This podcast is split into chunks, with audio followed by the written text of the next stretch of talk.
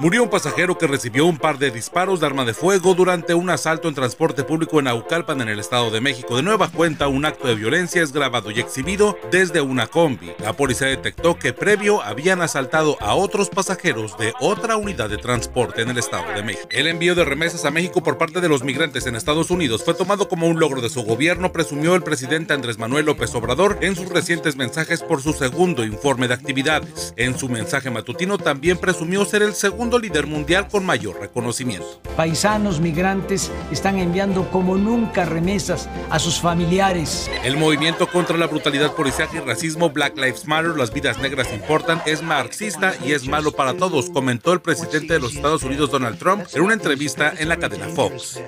Black Lives Matter is a Marxist organization You remember pigs in a blanket. El diputado Gerardo Fernández Noroña dice que se conforma con presidir el corazón de los mexicanos luego de que se le negó la opción de presidir la Cámara de Diputados que le toca ocupar al Partido Revolucionario Institucional, al PRI. Será en la próxima sesión cuando se vote por el nuevo presidente. Yo soy presidente de la Cámara en el corazón del pueblo de México y con eso me basta. El youtuber Luisito Comunica ofreció disculpas por cosificar a su pareja al publicar una fotografía de un mezcal con un nombre de un juego de palabras palabras que denigra a la mujer. Luisito se tardó un día en comprender que tomar la fotografía de una parte del cuerpo de su pareja pone el mal ejemplo e influencia que tiene su mensaje machista.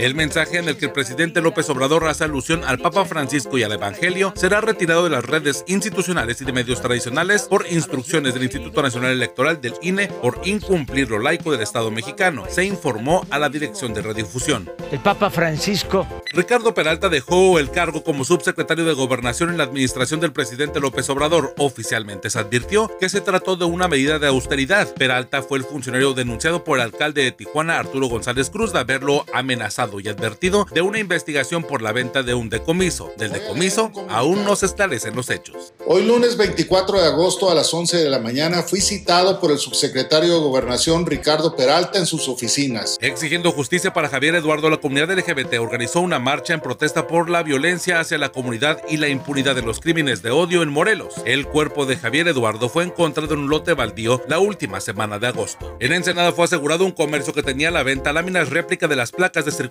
como las que emite la Secretaría de Hacienda Estatal en la actual y en las pasadas administraciones. No importó si se trataban de souvenirs o de uso clandestino. Una madre fue llevada a la comandancia por la Policía Mexicana y por abandonar a su hija dentro de un automóvil cuando el termómetro estaba a más de 40 centígrados. La mujer no dimensionó el riesgo al que puso a su hija y fue llevada ante un juez calificador por el incidente en el que solo se bajó a comprar agua, dijo. Siempre serás nuestro rey fue el mensaje de los estudios Marvel en uno de los homenajes digitales que se hicieron durante el fin de semana al actor Chadwick Boseman, que falleció el pasado viernes luego de padecer cáncer. Wakanda Forever. We must find a way to look after one another as if we were one single tribe.